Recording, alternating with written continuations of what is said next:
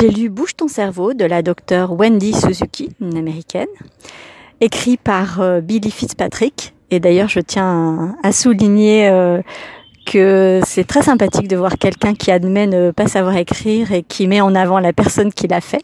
C'est pas le cas pour beaucoup. J'ai beaucoup aimé ce livre.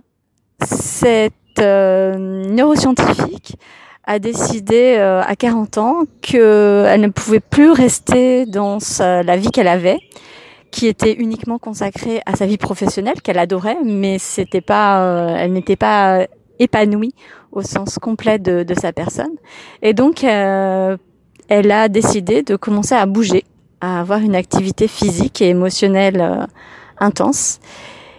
Et là où l'histoire devient intéressante euh, au niveau universel, c'est que elle a décidé d'étudier tous ces phénomènes, ce qu'elle a vécu elle, ce qu'elle a pu vivre aussi avec ses étudiants en mettant en place des expériences. Elle a donc décidé de les étudier au niveau euh, du cerveau, avec euh, avec des protocoles scientifiques.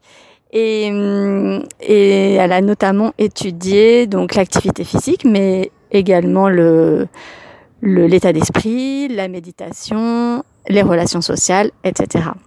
J'ai beaucoup aimé ce livre euh, qui mélange la vie personnelle de, de l'autrice, enfin de, de, Wendy Suzuki, euh, de manière assez candide et, rigolote, et euh, donc ses expériences scientifiques euh, très rigoureuses avec euh, des, descriptions simple à comprendre, même si, même je pense si on maîtrise pas le vocabulaire scientifique, et qui m'a appris euh, pas mal de choses. Alors je connaissais euh, le, thème central, mais d'avoir les informations vraiment euh, liées au cerveau, j'ai trouvé que c'était passionnant. Voilà, bouge ton cerveau de Wendy Suzuki. Ciao